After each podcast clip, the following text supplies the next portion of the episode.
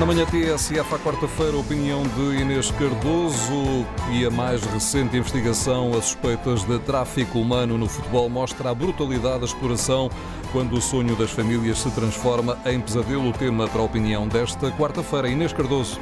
A informação que vai surgindo em torno da investigação sobre a B-Sports Academy em Ribadav mostra dados chocantes sobre o tráfico de atletas e a exploração de menores.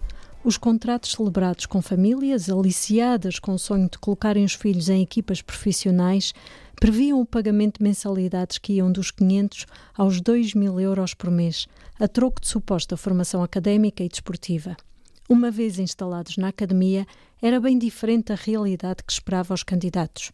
Sem professores, enfiados em camaratas sem condições de higiene, com os passaportes confiscados e proibidos de saírem das instalações sem acompanhamento, os jovens mergulhavam num pesadelo do qual só a custo conseguiram dar nota às famílias. Houve mesmo ameaças de suicídio e apelos desesperados de pais para que os filhos fossem libertados, de modo a poderem apanhar o avião que os levasse de regresso a casa. A exploração e tráfico de pessoas no desporto não são novidade, razão pela qual já em 2015 foi assinado entre o Serviço de Estrangeiros e Fronteiras, a Federação Portuguesa de Futebol, a Liga e o Sindicato dos Jogadores um protocolo visando criar mecanismos de prevenção e fiscalização de clubes. No final de maio, um acórdão do Tribunal de Braga considerou provado que oito futebolistas brasileiros viveram sem condições de higiene e segurança no Palmeiras Futebol Clube, mas o único arguído acabou absolvido por falta de provas. É um dos mais recentes exemplos da falta de condenações face ao nível de casos investigados ao longo dos anos. Com a extinção do Serviço de Estrangeiros e Fronteiras a partir de outubro, será preciso redefinir competências e assegurar que não se perde o caminho existente de fiscalização.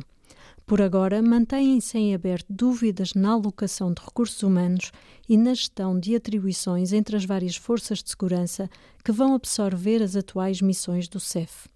O caminho não se faz, contudo, apenas por via da investigação e repressão policial. As instituições desportivas já conhecem o fenómeno e devem ser parte ativa na prevenção, denúncia e punição de abusos.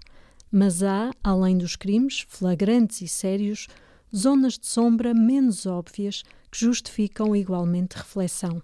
Desde logo, o agenciamento de crianças em idades cada vez mais precoces, que potenciam abusos, a que soma a expectativa tantas vezes exagerada das famílias e a pressão colocada sobre muitos miúdos à entrada para clubes e academias.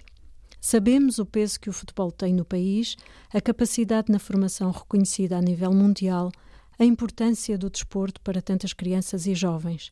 Nenhum desses valores deve ser posto em causa.